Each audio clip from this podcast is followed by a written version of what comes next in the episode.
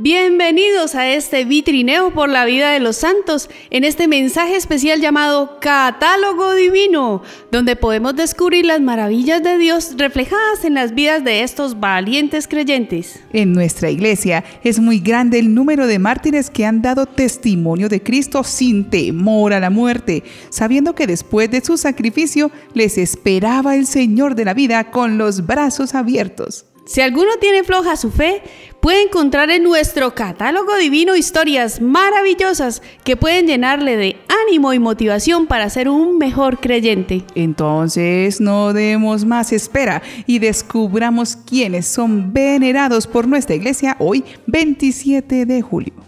San Cucufate, misionero y mártir. Santos mártires Jorge, diácono y monje. Aurelio y Natalia, esposos. Y Félix y Liliosa, esposos, todos mártires de Córdoba. San Simeón Estilita, monje. Santa Antusa de Mantinea, monja. San Celestino I, papa. San Desiderato, obispo. San Eclesio de Rávena, obispo. Santos Hermolao, Hermipo y Hermócrates, mártires. Santas Juliana y Semproniana, mártires. San Pantaleón, médico y mártir. Beato Joaquín Vilanova Camalonga, presbítero y mártir. Beato Modesto Vegas Vegas, presbítero y mártir. Beato Raimundo Palmiero, padre de familia. Hoy hemos abierto nuestro catálogo divino para conocer la historia de algunos famosos mártires de Córdoba, en la provincia hispánica de Andalucía, en España. Estos santos entretejieron juntos su vida de fe y juntos fueron testigos en medio de la persecución a los cristianos que hacían los sarracenos o seguidores de las creencias islámicas. Fueron unos 48 mártires en Córdoba, pero hoy conoceremos la vida de cinco de ellos. San Jorge, diácono y monje originario de Siria. San Aurelio y Santa Natalia o Sabigoto, como también era conocida, eran esposos, y San Félix y Santa Liliosa esposos también. Durante el siglo VIII, los moros tuvieron en España una actitud tolerante hacia los cristianos. Lo único que prohibían terminantemente a los cristianos era el proselitismo y la rebelión abierta contra la ley de Mahoma. Pero después de la fundación del Emirato Independiente de Córdoba, los emires Abderramán II y su hijo Mohammed emprendieron una verdadera persecución.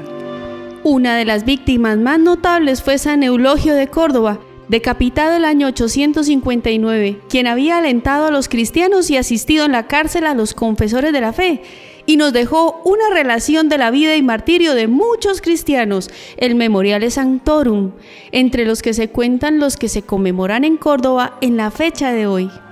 Aurelio fue hijo de un maometano de los que ocupaban Córdoba en España pero su madre era cristiana y procuró educarlo en la fe verdadera.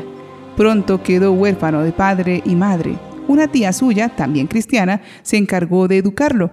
Al llegarle la edad, se casó con Natalia, hija de padres mahometanos, pero huérfana de padre.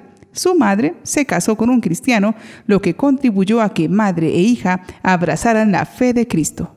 En su juventud, Aurelio aparentaba ser maometano, pero seguía practicando secretamente el cristianismo y logró convertir a su esposa Sabigoto, la cual tomó en el bautismo el nombre de Natalia. Nacen de este matrimonio dos hijas. Son ricos y emparentados con gente importante de la ciudad por la parte musulmana. Félix es amigo de Aurelio y está casado con Liliosa. A ellos las cosas les van igualmente bien, no por musulmanes, sino por la renuncia que años atrás hizo Félix a la fe de los cristianos, pues tuvo miedo. No se atrevió a afrontar la vida con las limitaciones de trabajo económicas, los impuestos, la mala perspectiva para los futuros hijos, con todas las puertas cerradas para prosperar, y disimuló su fe ante el juez. Han comenzado a pasar cosas graves en la ciudad de Córdoba. Los ánimos se han calentado y han comenzado a matar a algunos cristianos. Primero mataron a un presbítero que se llamaba Perfecto, luego a otros más. Hay gente encarcelada por su fe cristiana. Tal era esta persecución que sufrían entonces los cristianos que debían fingir ser musulmanes si querían conservar la vida. En general, los cristianos de Córdoba estaban ya al límite y habían comenzado a presentarse ellos mismos libremente al tribunal. Otros piensan que esta es la ocasión de reparar su abandono a Cristo, y este parece ser el caso de Félix. Un día estaba Aurelio en la plaza y vio un espectáculo triste en sí mismo y lamentable. Llevaban montado desnudo sobre un asno y con el rostro vuelto hacia la cola del animal, con gran alboroto, entre gritos y gestos maledicientes, al bueno de Juan.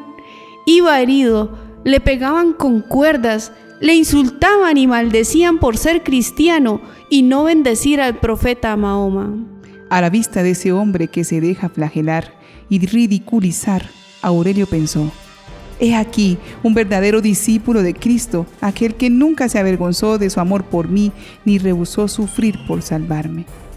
Vuelve a su casa transformado. No pudo ocultar su pena por la injusticia. Después de hablar con su esposa, ambos decidieron consultar a San Eulogio, a quien visitaron en la cárcel. El santo les aconsejó que antes de confesar públicamente la fe tomasen previsiones de suerte que sus hijas fueran educadas en el cristianismo en caso de que ellos murieran. La pena de Natalia fue que sus dos hijas de 5 y 8 años llegarían a ser musulmanas según establecían las reyes árabes. El ejemplo de los dos esposos atrajo a la fe a Félix y a su esposa Liliosa que había permanecido cristiana. Al reconvertirse al cristianismo, Félix quedaba amenazado de muerte como renegado. Ahora, los cuatro están dispuestos a enfrentar el martirio, pero deben prepararse bien al momento decisivo.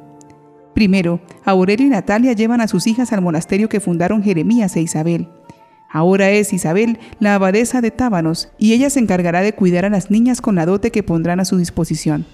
Luego se prepararán acordando vivir como hermanos, mejorando su oración, sus sacrificios, su amor a Dios, empezando así su testimonio.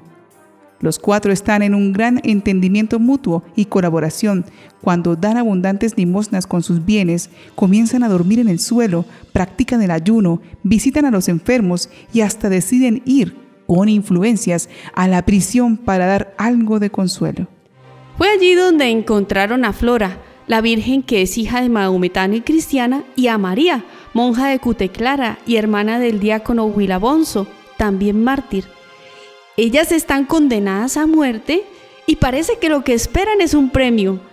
Las dos parejas fueron a consolarlas y salieron de la cárcel con fuego en sus corazones. Natalia tuvo la revelación de que pronto obtendrían la palma de la victoria por medio del martirio junto a un santo monje que vendría del oriente y sucedió lo avisado por Dios. Llegó a Córdoba un diácono monje. Jorge, un monje de Siria que pasó 26 años en Sansabas, cerca de Jerusalén, enviado a África para recoger limosnas para mantener a los monjes que habían quedado allí.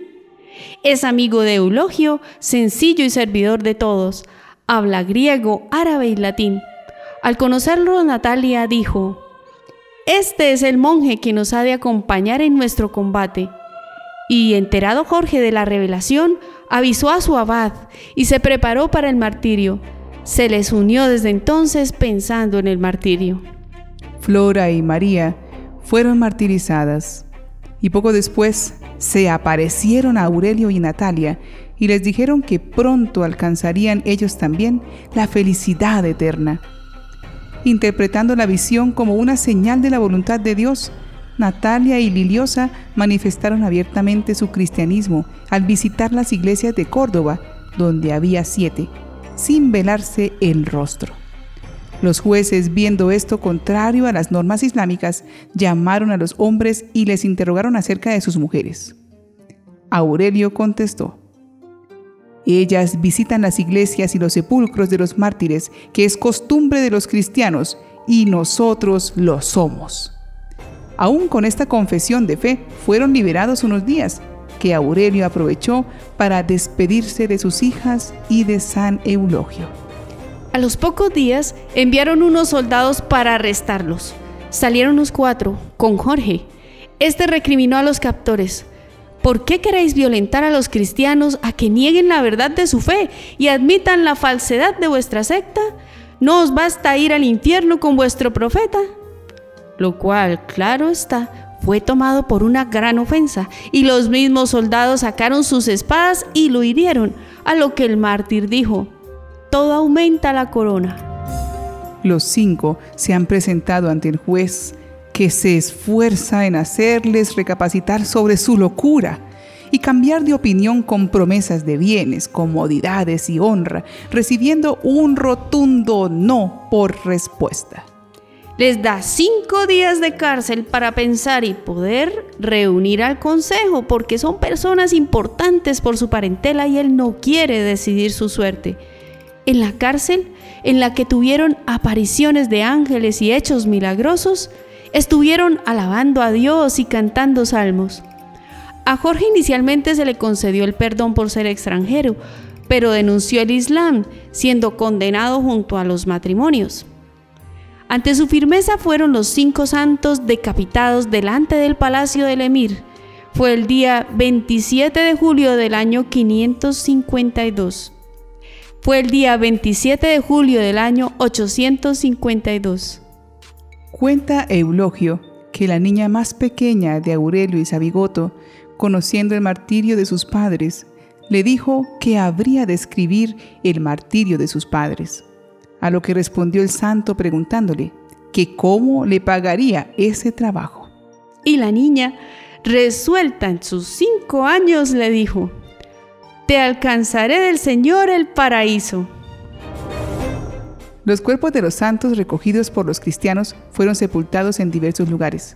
El hecho de que a finales de la vida de Eulogio, dos monjes, Usuardo y Odilardo, llevaran a su monasterio de San Germán reliquias de Natalia, Jorge y Aurelio, contribuyó a introducir el culto de estos mártires de Córdoba en el ámbito europeo. Pidiendo a estos santos que nos den convicción para mostrar nuestra fe en todos nuestros actos, aunque esto no agrade al mundo y sus ofertas, oremos.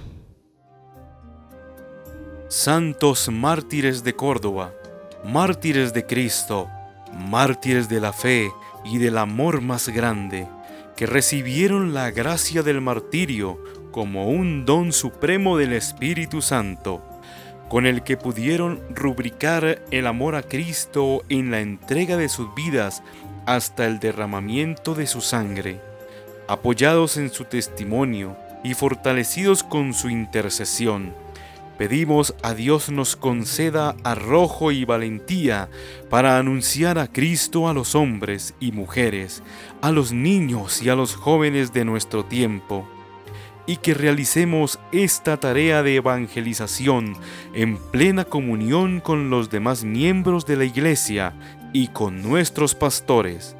Por Jesucristo nuestro Señor. Amén.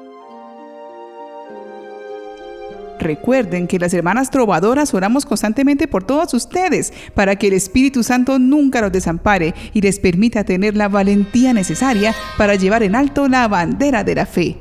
Y por ello nos unimos en oración, pidiendo a estos santos que ante todo y ante todos siempre guardemos el tesoro de la fe. Santos mártires de Córdoba, rueguen por nosotros.